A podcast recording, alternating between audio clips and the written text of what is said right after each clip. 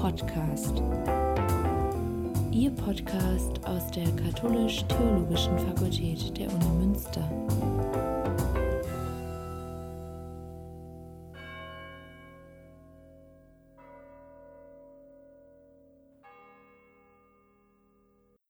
Lukas Boch ist wissenschaftlicher Mitarbeiter am Seminar für historische Theologie und ihre Didaktik und Anna-Clara Falke ist wissenschaftliche Hilfskraft am Bibelmuseum Münster.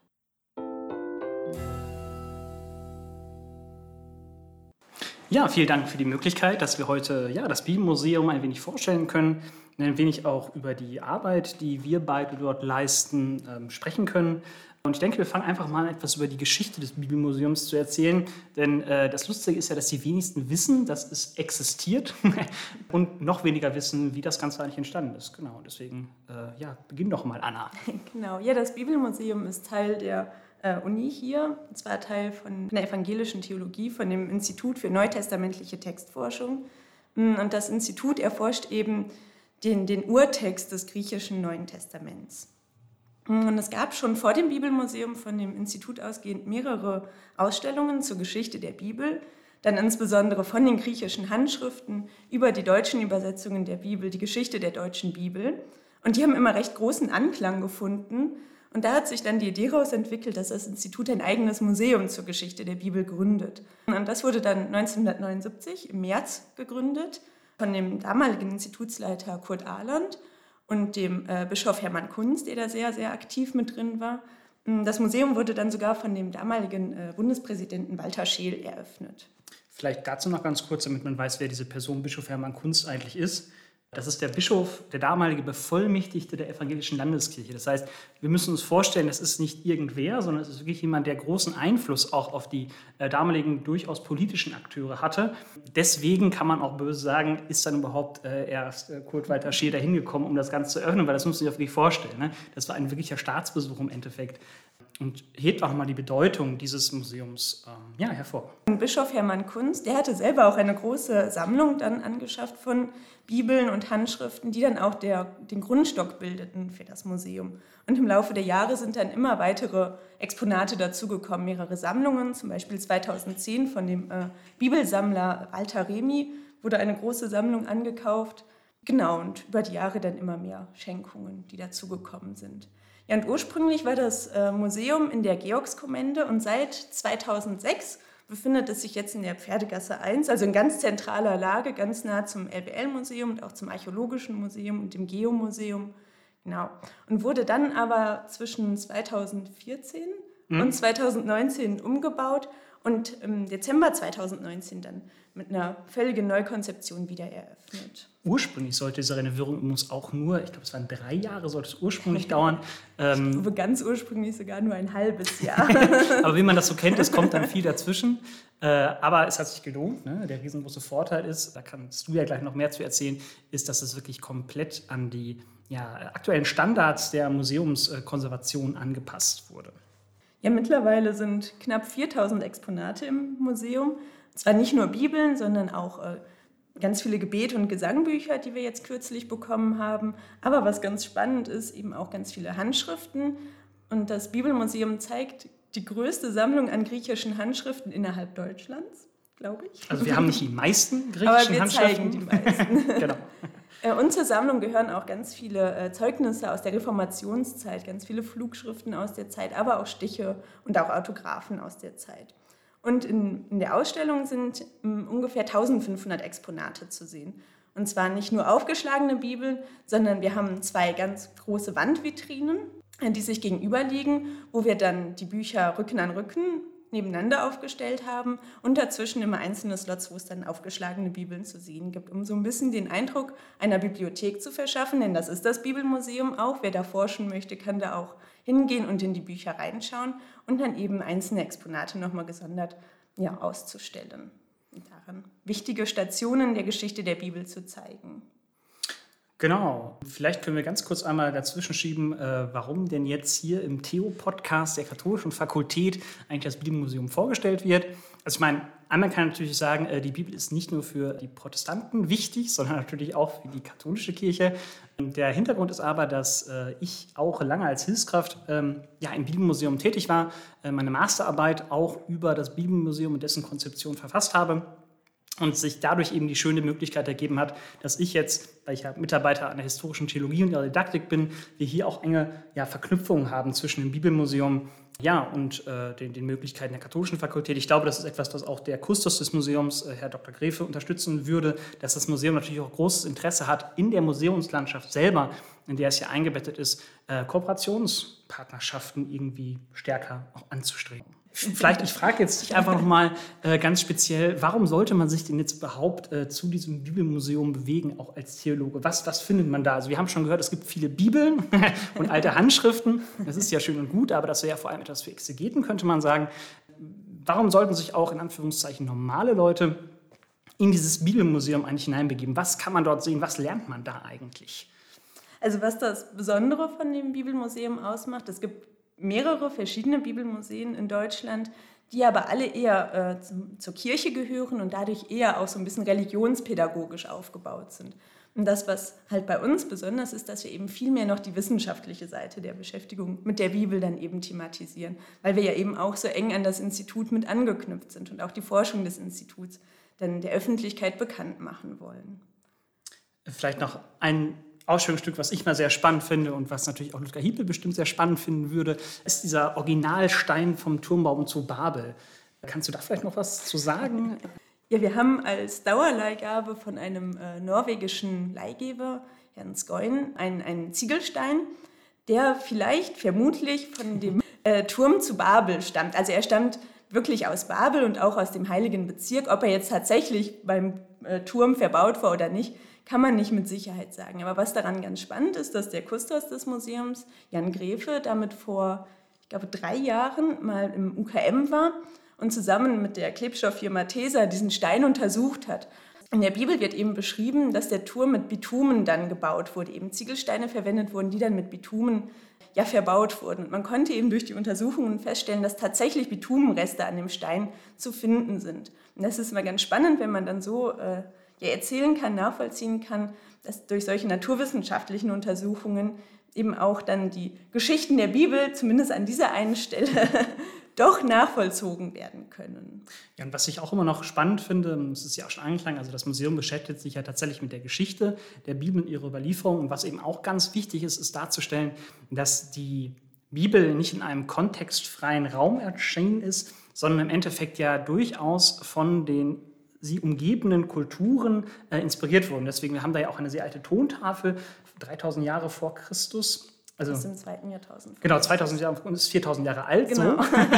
und da findet sich eben auch ein alter Schöpfungsmythos drauf. Und da kann man eben auch sehr schön diese Verbindungen ziehen von den Geschichten, die sich auch schon vorher finden in kulturellen Räumen und auch ja, in ihrer Abwandlung, in ihrer Thematisierung Einzug in die Bibel gefunden hat, ohne damit natürlich sagen zu wollen, dass die Bibel an sich einfach nur eine abgeschriebene Variante von vorherigen ähm, Texten ist.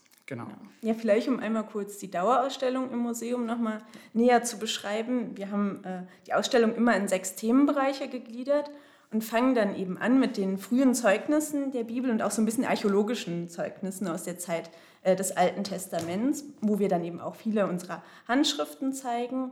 Gehen dann weiter zu der äh, Beschäftigung, der wissenschaftlichen Beschäftigung mit den griechischen Handschriften, also der, dem neutestamentlichen Textkritiksbereich was ja eben nicht mit dem Institut hier in Münster angefangen hat, sondern schon ganz weit zurückgeht ins 16. Jahrhundert. Erasmus von Rotterdam wird immer als der Erste bezeichnet, der sich wissenschaftlich damit auseinandergesetzt hat. Und versuchen in diesem Themenbereich dann eben die Arbeit des Instituts nochmal ja, ein bisschen verständlicher zu machen. Dann haben wir natürlich einen großen Themenbereich zu Luther, weil wir eben so viele Exponate aus der Zeit Luthers haben und eben angeschlossen an die evangelische Theologie, das einfach eine extrem wichtige Zeit ist. Da haben wir dann auch einen Fokus mit auf die Druckgeschichte, die Erfindung des Buchdrucks und dass es ja auch schon vor Luther deutsche Übersetzungen der Bibel gegeben hat.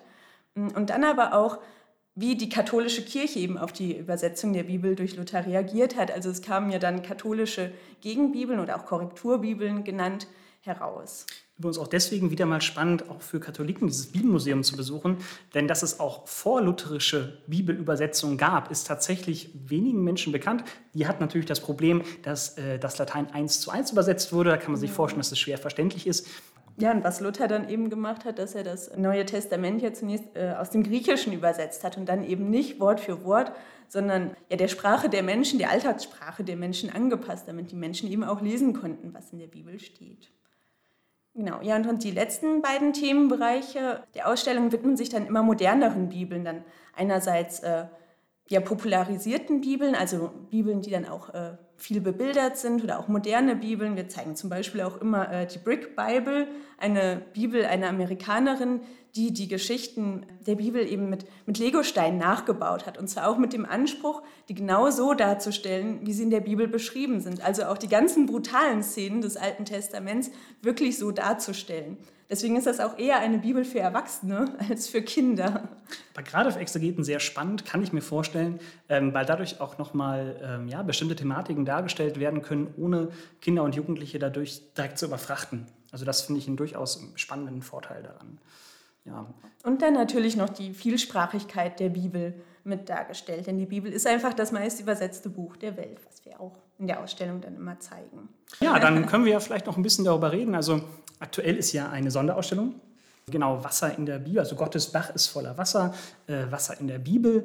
Hm, das vielleicht auch. Das Bibelmuseum hat ja die Sonderausstellung, die du gerade gesagt hast. Aber, und das ist das Besondere an diesem Museum, dass mehrmals im Jahr die Exponate quasi umgeblättert werden. Auf der einen Seite, also man orientiert sich am Kirchenjahr und wird zum Beispiel zu Weihnachten an äh, entsprechende Stelle aufgeschlagen. Das hat einerseits einen konservatorischen Hintergrund. Wenn man zu lange immer die gleichen Seiten anstrahlen würde, würde das natürlich vergeben. Und ähm, zum anderen hat man so auch die Möglichkeit, immer wieder neue Erlebnisse für BesucherInnen zu generieren.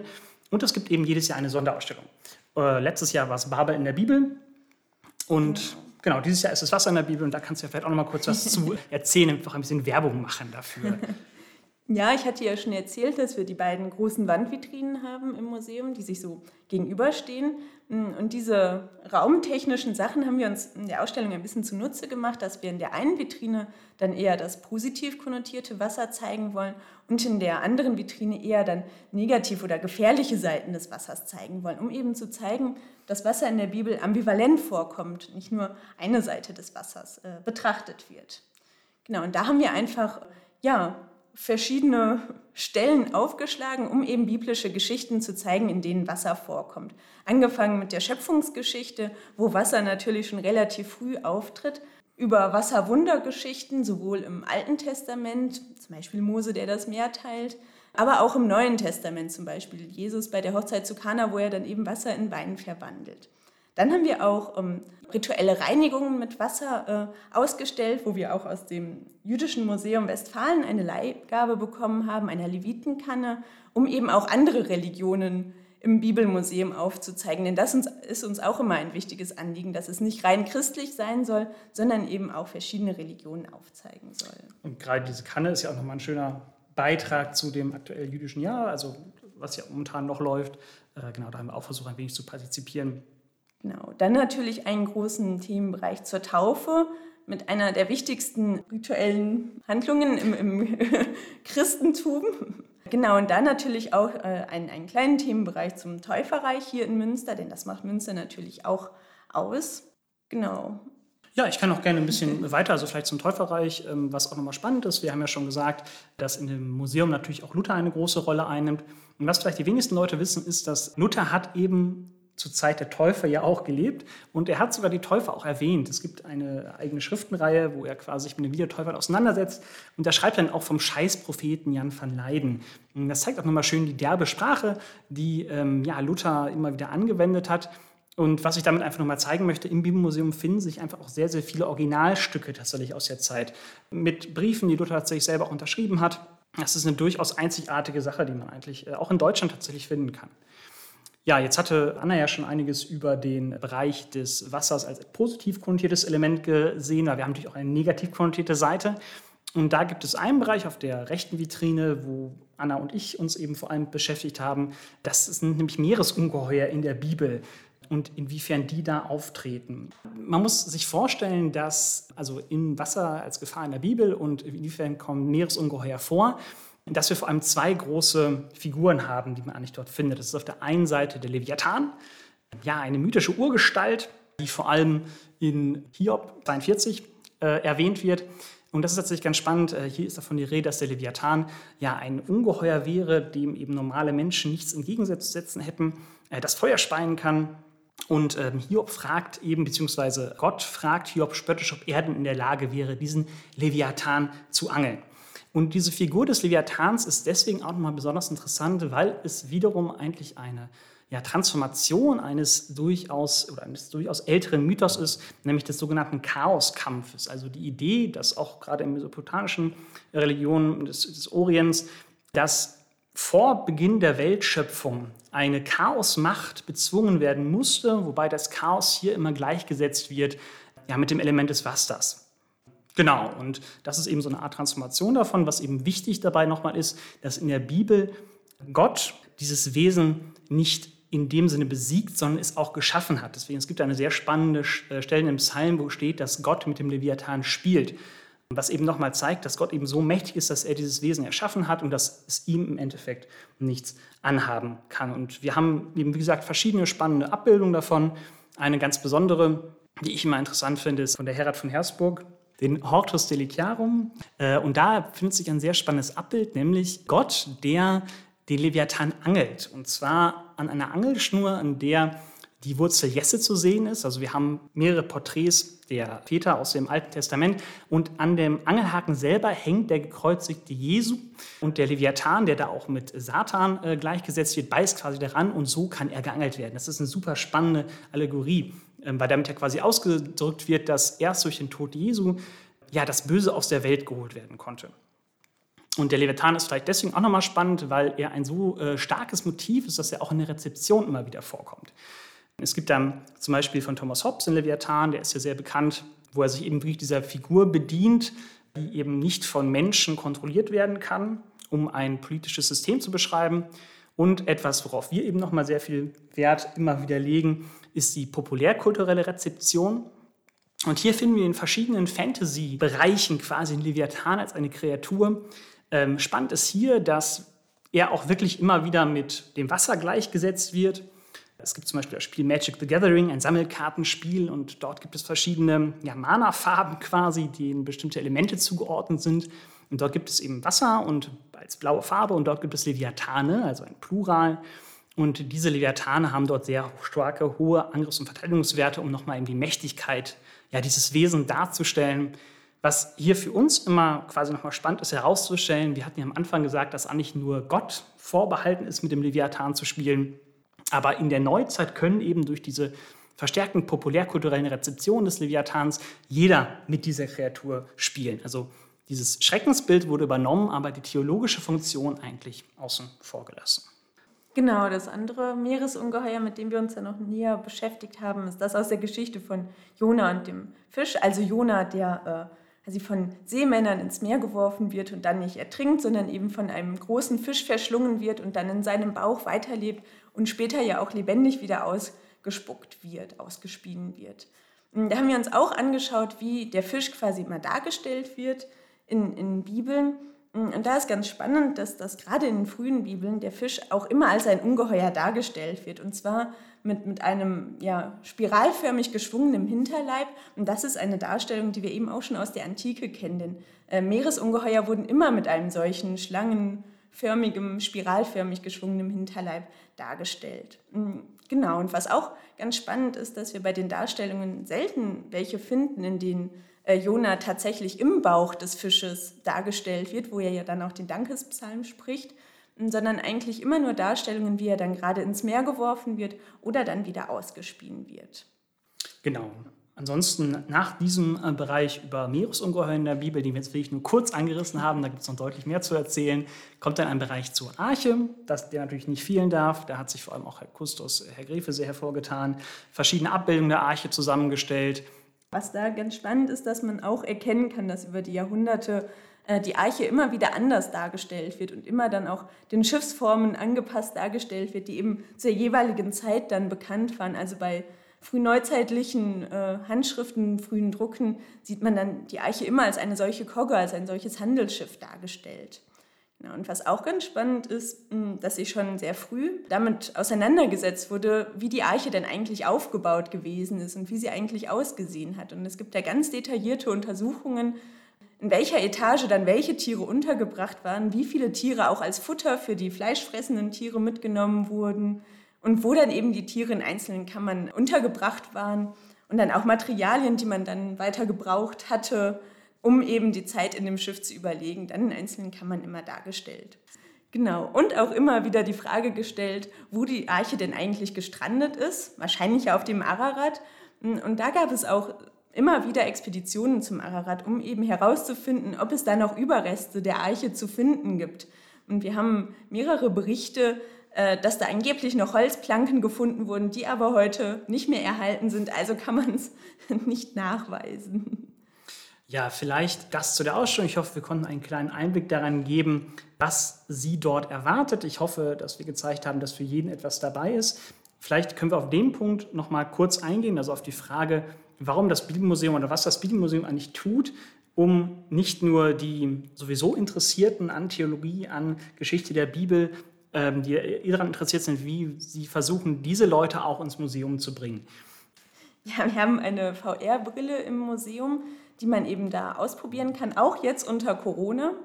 Hm, genau, wo der Raum des Bibelmuseums nochmal komplett ausgemessen wurde, dass wenn man diese Brille aufsetzt, man sich wieder in dem Raum befindet, sich auch bewegen kann, Gegenstände dann an den Stellen sind, wo man sie eben auch sieht. Und der Kustos und der Leiter des Museums, Herr äh, Professor Dr. Strutwolf, erklären dann ein bisschen äh, die Arbeit des Instituts, also die, die textkritische Arbeit, die da eben vollbracht wird und versuchen das in einem zehnminütigen Film dann den BesucherInnen näher zu bringen.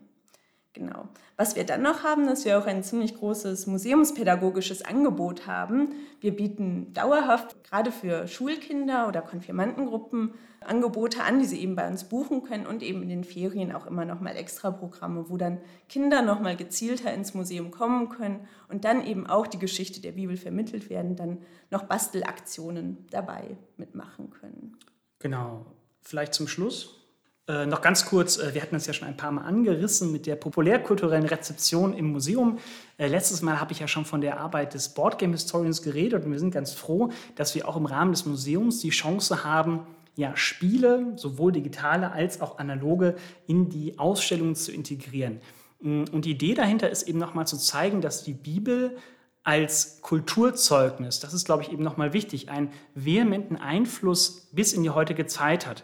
Auch wenn die christliche Sozialisation immer weiter zurückgeht, haben wir doch immer wieder Motive, die aus den Geschichten ja, greifbar werden. Als kleines Beispiel, wir hatten ja schon vom letzten Jahr äh, von der Ausstellung Babel in der Bibel geredet. Und dort haben wir beispielsweise äh, das digitale Spiel Indiana Jones und der Turmbau zu Babel äh, in der Ausstellung ausgestellt. Und dort konnte man sehr schön zeigen, wie sich dieses populärkulturelle Produkt an tatsächlichen wissenschaftlichen Erkenntnissen bedient, um so etwas wie Authentizität zu erzeugen. Und auf der anderen Seite haben wir auch noch ein Spiel namens äh, Seven Wonders Babel ausgestellt. Mm, und auf dem Cover dieses Spiels sieht man den ganz typischen runden Turm von Peter Brügel. Also so stellen sich die meisten Leute den äh, Turm zu Babel vor. Äh, mittlerweile ist eben davon auszugehen, dass es gab zwar einen Turm eben in Babel, also es wird nicht genau dieser Turm zu Babel gewesen sein, aber dass dieser Turm eben ein Ziggurat äh, war, also ein, ein Stufentempel. Und ähm, es wird aber ganz bewusst dieser runde Turm genutzt, weil damit die Leute ja, Babel verbinden. So wird also ein Gefühl der Authentizität erzeugt. Und ich finde es sehr schön, wenn man es schafft, solche populärkulturellen Stereotypen oder Produkte im Zuge einer Ausstellung in den Kontext von tatsächlichen ja, äh, Artefakten zu setzen, also von Ausgrabungsstätten und im besten Fall auch noch mit wissenschaftlichen Erkenntnissen zu, äh, ja, in Beziehung setzt. Und zwar gar nicht, um aufzuzeigen, das machen die Spiele so und so und so falsch, sondern um zu verstehen, warum bestimmte Bilder von Produzenten von Spielen ähm, genutzt werden oder eben auch von Filmen, Büchern oder was der Geier. die haben die freie Auswahl. Das ist so ein kleines Anliegen, was wir, glaube ich, auch noch versuchen, in den Ausstellungen immer wieder mit einzubringen. Genau. deswegen äh, danken wir Ihnen für äh, Ihre Aufmerksamkeit und hoffen, dass Sie uns bald im Bibelmuseum äh, wiedersehen. Vielen Dank.